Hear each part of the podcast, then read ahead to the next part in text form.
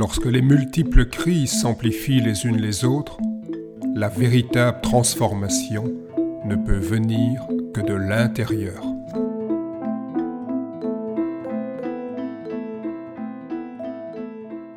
Bienvenue dans cet épisode euh, avec un titre, peut-être un rien, enfin ces derniers temps je l'ai été à plusieurs reprises, provocateur, réflexion sur des questions qui dérangent. Quoi que l'on fasse, on a toujours l'impression d'être trop tard. Le courriel vient à peine d'être envoyé que l'on attend déjà la réponse de l'interlocuteur. Autrefois, nombre de métiers se transmettaient pendant plusieurs générations, puis à chaque génération, chacun a choisi son métier. Aujourd'hui, on passe d'un job à l'autre. Ceux qui démarrent dans la vie professionnelle risquent de changer peut-être une dizaine de fois ou plus d'activités au cours de leur vie professionnelle. Comment développer un ancrage, concevoir une stabilité, trouver une continuité, donner du sens? Lorsque les repères extérieurs deviennent flottants, et je pense que c'est de plus en plus le cas, voire inexistant, nous devons œuvrer à partir de l'intérieur. Les arts internes, comme leur nom l'indique, nous ouvrent l'accès à cette dimension oubliée. Le moteur de toutes ces accélérations, c'est la compétition. Les États, les régions, les villes, les divers groupes, les différentes personnes, c'est le combat de tous contre tous, on peut même aller plus loin, les différentes personnes, les différentes fonctions qui nous animent entrent en conflit les unes avec les autres. La séparation, l'éclatement est intérieur aussi bien qu'extérieur. Ce climat général amène l'individu à être en lutte permanente avec lui-même. De plus, les multiples confinements, déconfinements, reconfinements vécus il y a quelques années ont ajouté un peu de piment à une situation déjà bien complexe. Des habitudes ont été euh, prises à ce moment-là euh, pour euh, aller de plus en plus dans le virtuel, perdre encore un peu plus le contact avec le corps, le réel et les autres. Dans cette ambiance surchauffée, que nous vivons aujourd'hui, les propositions ne manquent pas. Nombre de personnes en décrochage ont découvert les effets positifs des pratiques d'épanouissement personnel. N'ayant plus la capacité d'être dans la course, elles se reconvertissent parfois pour le meilleur, souvent pour le pire. Donc je suis étonné quand je vois toutes les propositions de coaching, d'accompagnement par des personnes qui ont été euh, dans la course, managers, qui à un moment donné n'ont plus pu suivre.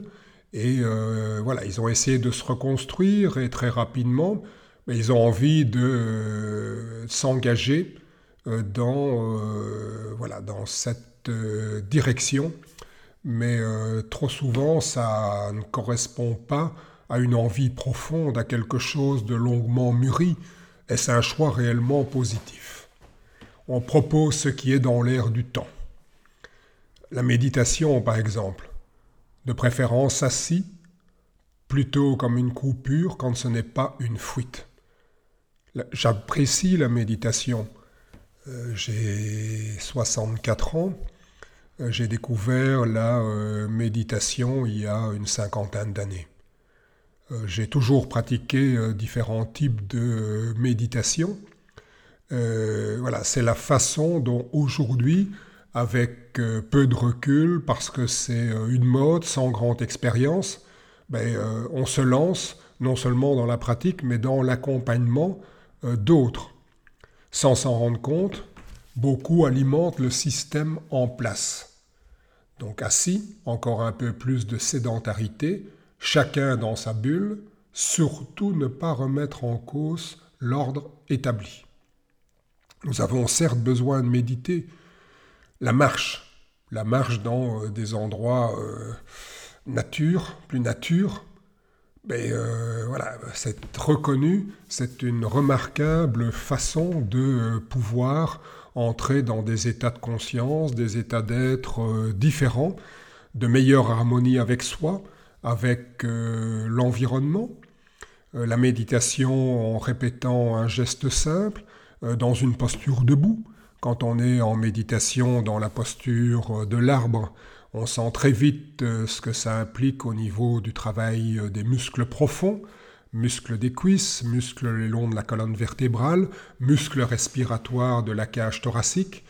Et donc, euh, si on fait la méditation pour aller vers une meilleure connaissance de soi, ben dans cette posture de méditation debout, tout de suite, il y a un tas de messages qui viennent au niveau physique, au niveau des, émotions, des flots d'émotions arrivent, les pensées se bousculent dans tous les sens, et donc on a là euh, une situation tout à fait étonnante, remarquable, favorable pour prendre conscience de tout ce qui se passe au niveau du corps, des émotions, des pensées, pour petit à petit pouvoir prendre de la distance, pouvoir se poser, pouvoir calmer tout ça.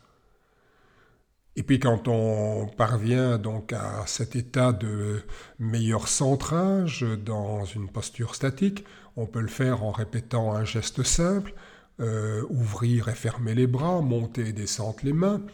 Euh, et donc à ce moment-là, sans qu'on le cherche vraiment, le mouvement va se synchroniser avec la respiration, le mouvement ralenti ralentit la respiration, le ralentissement du geste et de la respiration ralentit la pensée. Et puis on peut encore aller plus loin pour faire ça avec des gestes non pas répétitifs, mais des, un geste qui se transforme en permanence. Et ça, ça s'appelle du Tai Chi Chuan.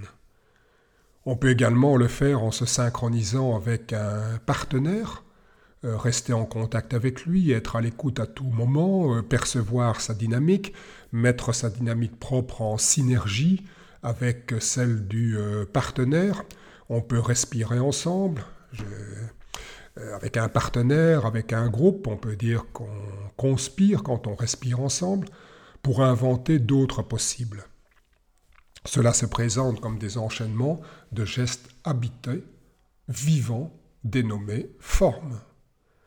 Cette démarche pour d'abord se retrouver, s'enraciner, s'aligner, s'unifier, s'ouvrir, afin d'entrer dans un autre rapport à l'autre, s'écouter, écouter l'autre, se comprendre, comprendre l'autre, suivre, suivre ce qui se passe dans notre dynamique interne pour suivre la dynamique de l'autre, pour assimiler, donner, sont les fondements d'une mise en accord, résonance avec le lieu où l'on vit et avec ses rythmes.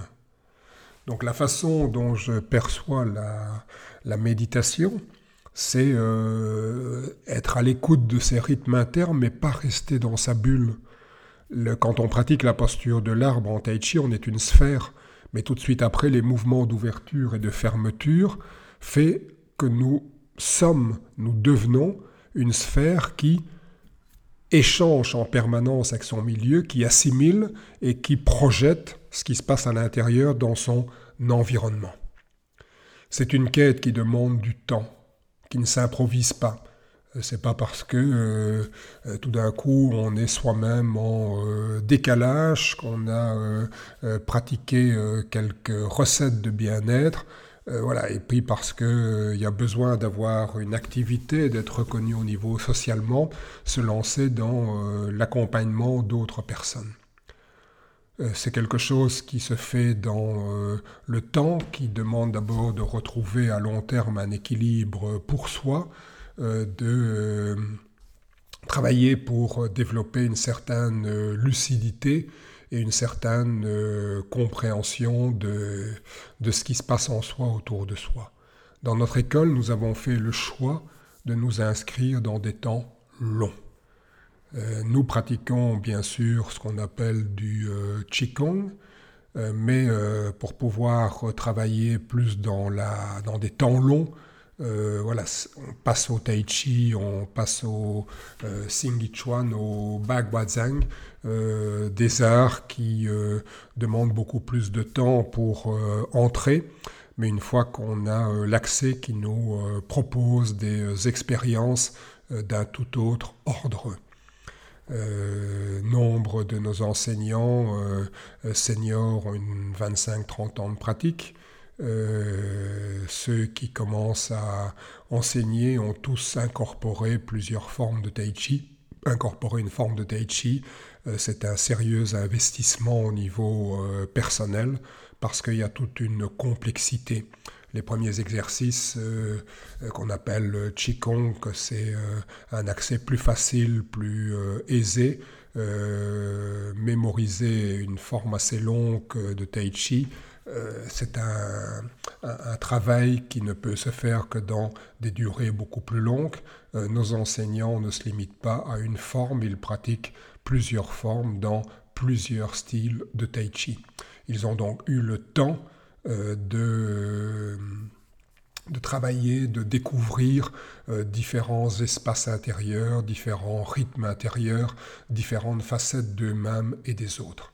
Et donc ce travail de perception, d'attention, de visualisation amène un travail de conscientisation euh, voilà, d'un tout autre ordre. Nous avons choisi de privilégier les jeux qui engendre la joie.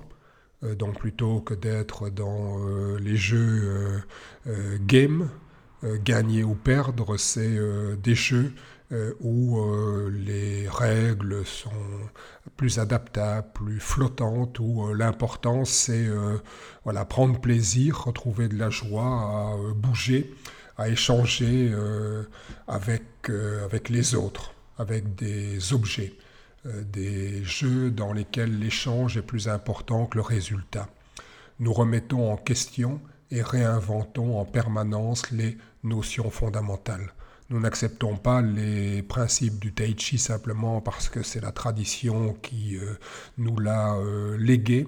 nous les réinventons, nous nous, les nous, nous réapproprions cela et euh, nous les adaptons à ce que nous sommes euh, et au lieu dans lequel nous vivons, à l'époque qui est euh, la nôtre.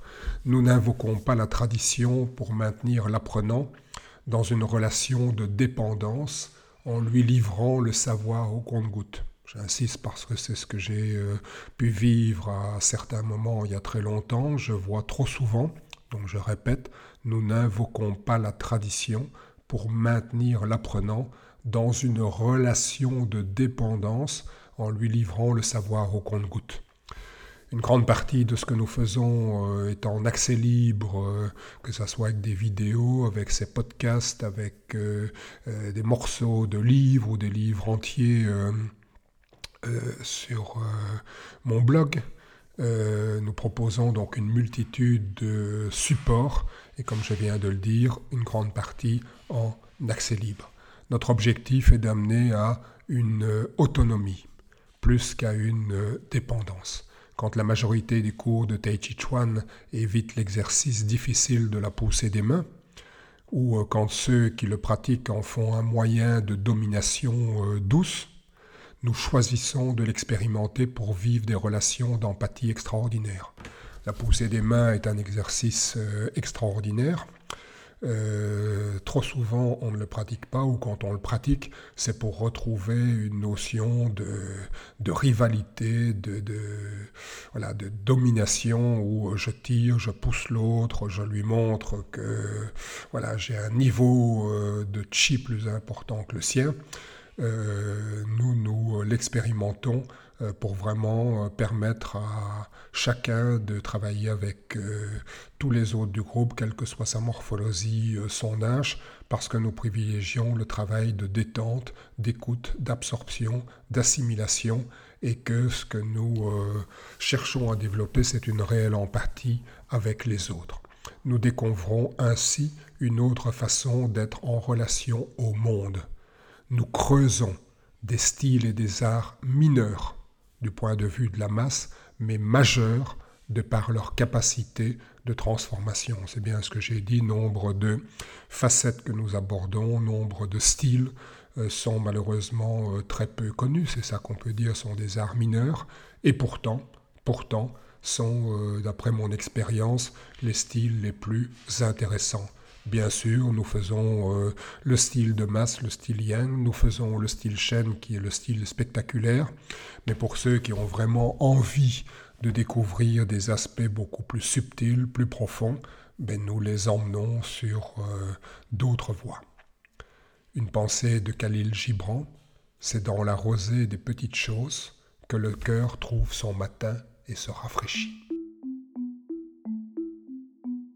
Pour ceux qui souhaitent approfondir, compléter avec des livres, articles, revues ou encore par des cours, stages et masterclass, vous trouverez une multitude d'informations en surfant sur notre site taichichuan.be, T-A-I-J-I-Q-U-A-N, et sur mon blog eric-collier.be, E-R-I-C, C-A-U-L-I-E-R. Je vous remercie pour votre écoute. À très bientôt.